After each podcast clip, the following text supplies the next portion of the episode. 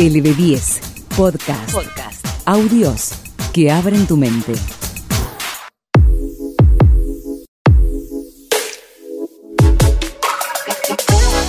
Hey, hola, donde sea y cuando quiera que estés. Mi nombre es Fran Moreno y te doy la bienvenida a este séptimo capítulo de Suenan Letras, una serie de podcasts literarios que con entusiasmo te compartimos. En estos relatos ambientados voy a intentar sumergirte en la profundidad de las letras de autores clásicos para que revivas en tu mente todo lo lindo, lo feo, lo angustiante y lo excitante que puede ser un mismo texto. Hoy te traigo un escritor argentino que fue totalmente inédito. Solamente se publicó un libro llamado La muerte y su traje con sus cuentos, y este lo sitúa entre las voces más lúcidas, originales y deslumbrantes de la narrativa hispanoamericana contemporánea. Hablo de Santiago Dabove, quien nació en Buenos Aires en 1889. Solo la amistad le logró sacar del anonimato.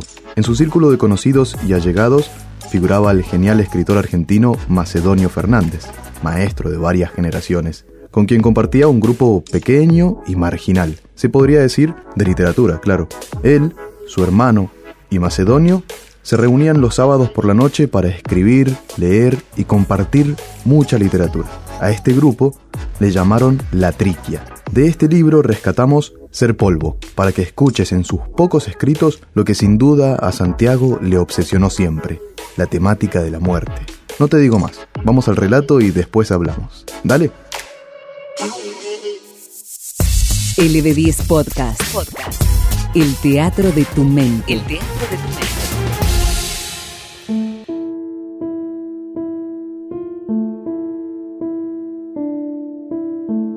Inexorable severidad de las circunstancias. Los médicos que me atendían tuvieron que darme, a mis pedidos insistentes, a mis ruegos desesperados, varias inyecciones de morfina y otras sustancias para poner como un guante suave a la garra con que habitualmente me torturaba la implacable enfermedad, una atroz neuralgia de trigémino. Yo, por mi parte, tomaba más venenos que mitrídates.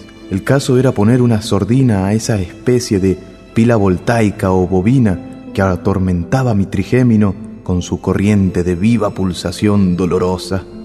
Pero nunca se diga, he agotado el padecimiento. Este dolor no puede ser superado, pues siempre habrá más sufrimiento, más dolor, más lágrimas que tragar. Y no se vea en las quejas y expresión de amargura presentes otra cosa que una de las variaciones sobre este texto único de terrible dureza. No hay esperanza para el corazón del hombre. Me despedí de los médicos y llevaba la jeringa para inyecciones hipodérmicas, las píldoras de opio y todo el arsenal de mi farmacopea habitual. Monté a caballo como solía hacerlo, para atravesar esos 40 kilómetros que separaban los pueblos que con frecuencia recorría. Frente mismo a ese cementerio abandonado y polvoriento, que me sugería la idea de una muerte doble, la que había albergado y la de él mismo, que se caía y se transformaba en ruinas, ladrillo por ladrillo, terrón por terrón, me ocurrió la desgracia. Frente mismo a esa ruina me tocó la fatalidad, lo mismo que a Jacob el ángel, que en las tinieblas le tocó el muslo y lo derrengó, no pudiendo vencerlo. La hemiplegia, la parálisis que hacía tiempo me amenazaba, me derribó del caballo. Luego que caí, éste se puso a pastar un tiempo y al poco rato se alejó. Quedaba yo abandonado en esa ruta solitaria donde no pasaba un ser humano en muchos días, a veces sin maldecir mi destino, porque se había gastado la maldición en mi boca y nada representaba ya, porque esa maldición había sido en mí como la expresión de gratitud que da la vida a un ser constantemente agradecido por la prodigalidad con que lo mima una existencia abundante en dones. Como el suelo en que caí, a un lado del camino, era duro y podía permanecer mucho tiempo allí, y poco me podía mover, me dediqué a cavar pacientemente con mi cortaplumas la tierra alrededor de mi cuerpo.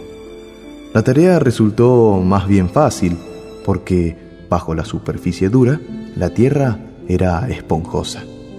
Poco a poco me fui enterrando en una especie de fosa que resultó un lecho tolerable y casi abrigado por la caliente humedad. La tarde huía. Mi esperanza y mi caballo desaparecieron en el horizonte. Vino la noche, oscura y cerrada.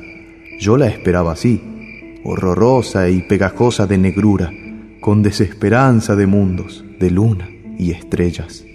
En esas primeras noches negras pudo el espanto contra mí. Leguas de espanto, desesperación, recuerdos. No, no, idos, recuerdos. No he de llorar por mí, ni por una fina y persistente llovizna lloró por mí. Al amanecer del otro día tenía bien pegado mi cuerpo a la tierra.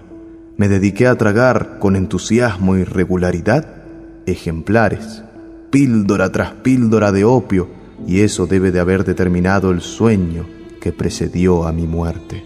Era un extraño sueño vela y una muerte vida. El cuerpo tenía una pesadez mayor que la del plomo, a ratos, porque en otros no lo sentía en absoluto, exceptuando la cabeza que conservaba su sensibilidad. Muchos días, me parece, pasé en esa situación y las píldoras negras seguían entrando por mi boca y sin ser tragadas descendían por declive, asentándose abajo para transformar todo en negrura y en tierra. La cabeza sentía y sabía que pertenecía a un cuerpo terroso, habitado por lombrices y escarabajos y traspasado de galerías frecuentadas por hormigas. El cuerpo experimentaba cierto calor y cierto gusto en ser de barro y de ahuecarse cada vez más. Así era, y, cosa extraordinaria, los mismos brazos que al principio conservaban cierta autonomía de movimiento, cayeron también a la horizontal. Tan solo parecía quedar la cabeza indemne y nutrida por el barro como una planta. Pero como ninguna condición tiene reposo, debió defenderse a dentelladas de los pájaros de presa que querían comerle los ojos y la carne de la cara. Por el hormigueo que siento adentro, creo que debo de tener un nido de hormigas cerca del corazón. Me alegra, pero me empuja a andar, y no se puede de ser barro y andar. Todo tiene que venir a mí. No saldré al encuentro de ningún amanecer ni atardecer, de ninguna sensación. Cosa curiosa, el cuerpo está atascado por las fuerzas roedoras de la vida y es un amasijo donde ningún anatomista distinguiría más que barro, galerías y trabajos prolijos de insectos que instalan su casa. Y, sin embargo, el cerebro conserva su inteligencia. Me daba cuenta de que mi cabeza recibía el alimento poderoso de la tierra, pero en una forma directa, idéntica a la de los vegetales. La savia subía y bajaba lenta, en vez de la sangre que maneja nerviosamente el corazón. Pero ahora, ¿qué pasa? Las cosas cambian. Mi cabeza estaba casi contenta con llegar a ser como un bulbo, una papa, un tubérculo, y ahora está llena de temor. Teme que algunos de esos paleontólogos que se pasan la vida husmeando la muerte la descubra, o que esos historiadores políticos que son los otros empresarios de pompas fúnebres que acuden después de la inhumación, descubran la vegetalización de mi cabeza. Pero, por suerte, no me vieron. ¡Qué tristeza! Ser casi como la tierra y tener todavía esperanzas de andar, de amar. Si me quiero mover, me encuentro como pegado, como solidarizado con la tierra. Me estoy difundiendo. Voy a ser pronto un difunto. Qué extraña planta es mi cabeza. Difícil será que dure su singularidad incógnita. Todo lo descubren los hombres, hasta una moneda de dos centavos embarrada. Maquinalmente se inclinaba mi cabeza hacia el reloj de bolsillo que había puesto a mi lado cuando caí. La tapa que cerraba la máquina estaba abierta y una hilera de hormigas pequeñas entraba y salía. Hubiera querido limpiarlo y guardarlo, pero ¿En qué harapo de mi traje? Si todo lo mío era casi tierra. Sentía que mi transición a vegetal no progresaba mucho porque un gran deseo de fumar me torturaba. Ideas absurdas me cruzaban la mente. Deseaba ser planta de tabaco para no tener la necesidad de fumar. El imperioso deseo de moverme iba cediendo al de estar firme y nutrido por una tierra rica y protectora. Por momentos me entretengo y miro con interés pasar las nubes. ¿Cuántas formas piensan adoptar antes de no ser ya más máscaras de vapor de agua? ¿Las agotarán todas? Las nubes divierten al que no puede hacer otra cosa que mirar el cielo. Pero cuando se repiten hasta el cansancio su intento de semejar formas animales sin mayor éxito, me siento tan decepcionado que podría mirar impávido una reja de arado venir en derechura a mi cabeza. Voy a ser vegetal y no lo siento, porque los vegetales han descubierto eso de su vida estática y egoísta, su modo de cumplimiento y realización amorosos por medio de telegramas de polen no puede satisfacernos como nuestro amor carnal y apretado, pero es cuestión de probar y veremos cómo son sus voluptuosidades. Pero no es fácil conformarse y borraríamos lo que está escrito en el libro del destino si ya no nos estuviera acaeciendo. ¿De qué manera odio ahora eso del árbol genealógico de las familias? Me recuerda demasiado mi trágica condición de regresión a un vegetal. No hago cuestión de dignidad ni de prerrogativas. La condición de vegetal es tan honrosa como la de animal. Pero, para ser lógicos, ¿Por qué no representaban las ascendencias humanas con la cornamenta de un ciervo? Estaría más de acuerdo con la realidad y la animalidad de la cuestión. Solo en aquel desierto pasaban los días lentamente sobre mi pena y mi aburrimiento. Calculaba el tiempo que llevaba de entierro por el largo de mi barba. Notaba algo hinchada y su naturaleza córnea, igual a la de la uña y epidermis, se esponjaba como en algunas fibras vegetales. Me consolaba pensando que hay árboles expresivos tanto como un animal o un ser humano.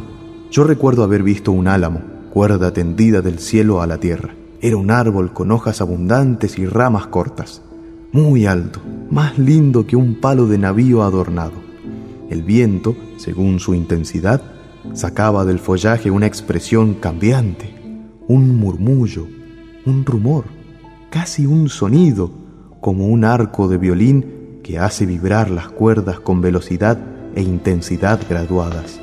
Oí los pasos de un hombre, planta de caminador quizás, o que por no tener con qué pagar el pasaje en distancias largas, se ha puesto algo así como un émbolo en las piernas y una presión de vapor de agua en el pecho.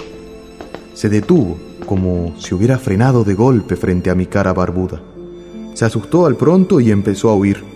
Luego, venciéndole la curiosidad, volvió y, pensando quizás en un crimen, intentó desenterrarme, escarbando con una navaja. Yo no sabía cómo hacer para hablarle, porque mi voz era ya un semisilencio por la casi carencia de pulmones. Como en secreto le decía, déjeme, déjeme, si me saca de la tierra, como hombre ya no tengo nada de efectivo y me mata como vegetal. Si quiere cuidar la vida y no ser meramente policía, no mate este modo de existir que también tiene algo de grato, inocente y deseable. No oía el hombre, sin duda acostumbrado a las grandes voces del campo, y pretendió seguir escarbando. Entonces le escupí en la cara. Se ofendió y me golpeó con el revés de la mano. Su simplicidad de campesino, de rápidas reacciones, se imponía sin duda a toda inclinación de investigación o pesquisa. Pero a mí me pareció que una oleada de sangre subía a mi cabeza y mis ojos, coléricos, desafiaban como los de un esgrimista enterrado junto con espadas, pedana y punta hábil que busca herir. La expresión de buena persona desolada y servicial que puso el hombre me advirtió que no era de esa raza caballeresca y duelista pareció que quería retirarse sin ahondar más en el misterio. Y se fue, en efecto, torciendo el pescuezo largo rato para seguir mirando. Pero en todo esto había algo que llegó a estremecerme, algo referente a mí mismo. Como es común a muchos cuando se encolerizan, me subió el rubor a la cara. Habréis observado que sin espejo no podemos ver de esta última más que un costado de la nariz y una muy pequeña parte de la mejilla y labio correspondiente. Todo esto muy borroso y cerrando un ojo. Yo, que había cerrado el ojo izquierdo como para un duelo de pistola, pude entrever en los planos confusos por demasiada proximidad del lado derecho, en esa mejilla, que en otro tiempo había fatigado tanto el dolor, pude entrever, ah, la ascensión de un rubor verde. ¿Sería la savia o la sangre? Si era esta última, la clorofila de las células periféricas le prestaría un ilusorio aspecto verdoso. No sé, pero me parece que cada día soy menos hombre. Frente a ese antiguo cementerio me iba transformando en una tuna solitaria en la que probarían sus cortaplumas los muchachos ociosos. Yo, con esas manazas enguantadas y carnosas que tienen las tunas, les palmearía las espaldas sudorosas y les tomaría con fruición su olor humano. Su olor. Para entonces, ¿con qué? Si ya se me va aminorando en progresión geométrica la agudeza de todos los sentidos. Así como el ruido tan variado y agudo de los goznes de las puertas no llegará nunca a ser música. Mi tumultuosidad de animal, estridencia en la creación, no se avenía con la actividad callada y serena de los vegetales, con su serio reposo. Y lo único que comprendía es precisamente lo que estos últimos no saben, que son elementos del paisaje. Su tranquilidad e inocencia, su posible éxtasis, quizás equivalen a la intuición de belleza que ofrece al hombre la escena de su conjunto. Por mucho que se valore la actividad, el cambio, la traslación de humanos, en la mayoría de los casos, el hombre se mueve, anda, va y viene en un calabozo filiforme prolongado. El que tiene por horizonte las cuatro paredes bien sabidas y palpadas no difiere mucho del que recorre las mismas rutas a diario para cumplir tareas siempre iguales en circunstancias no muy diferentes. Todo este fatigarse no vale lo que el beso mutuo, y ni siquiera pactado entre el vegetal y el sol. Pero todo esto no es más que sofisma. Cada vez muero más como hombre y esa muerte me cubre de espinas y capas clorofiladas. Y ahora, frente al cementerio polvoriento, frente a la ruina anónima, la tuna a que pertenezco se disgrega cortado su tronco por un hachazo. Venga el polvo igualitario. ¿Neutro? No sé. Pero tendría que tener ganas el fermento que se ponga de nuevo a laborar con materia o cosa como la mía, tan trabajada de decepciones y derrumbamientos.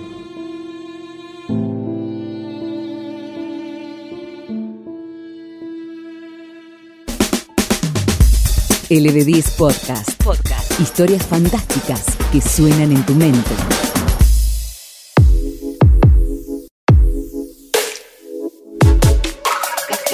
Acabamos de escuchar Ser Polvo, de Santiago Dabove. Sin dudas, este autor tiene muchas más incertidumbres en su biografía que otra cosa. Es que siempre se mantuvo al margen de los grupos de lectores y escritores que se formaban en su época. Se puede decir que era escéptico de la trascendencia que puedan tener otros lectores, escritores y críticos sobre el hecho literario. Pero gracias a las pocas amistades e importantes en la literatura argentina, claro, es que hoy pudimos escuchar uno de sus textos, en donde se refleja claramente su idea sobre el humano y su paso por la muerte. En su íntimo grupo de literatura, en varias ocasiones se le sumó un personaje que es a quien tenemos que agradecer que difunda su obra. El mismísimo Jorge Luis Borges era este cuarto integrante. Él, junto con Adolfo Bioy Casares y Silvina Ocampo, en un momento, tuvieron la idea de armar una antología de la literatura fantástica. Y allí juntaron los mejores cuentos fantásticos, según estos tres grandes escritores. Y de ahí también saqué varios de los escritos que te he relatado en estos podcasts. Fue en 1940 cuando la publicaron, y pudieron comprender este cuento cuando por poco le suplicaron a Santiago que figure su autoría. Pero eso no fue suficiente para que se vaya a acercar a alguna editorial. Después de nueve años de su desaparición, sus amigos y el mismo Luis Borges se empeñaron en buscar sus escritos y publicarlos todos en el libro La muerte y su traje, que se publicó finalmente en 1951. De esta manera me despido y pongo fin a este séptimo episodio de Suenan Letras, en donde te relataré cuentos clásicos, modernos y contemporáneos, de la manera en que pueda revivir el teatro de tu mente sin la necesidad de que te sientes a leer. Si te gustó, no dejes de darle a seguir a LB10 Podcast en Spotify para enterarte cuando salgan nuevos y escuchar la amplia gama de podcasts que tenemos para ofrecerte. También seguimos en nuestras redes como LB10 y podés ingresar a nuestra página web, donde además podés escuchar la radio en vivo www.lb10.com.ar. Para el siguiente capítulo te traeremos un cuento del clásico Mil y una noches, titulado Historia de Abdullah. Soy Fran Moreno y te espero en el próximo Suenan Letras. Suenan Letras. Audios con historias fantásticas.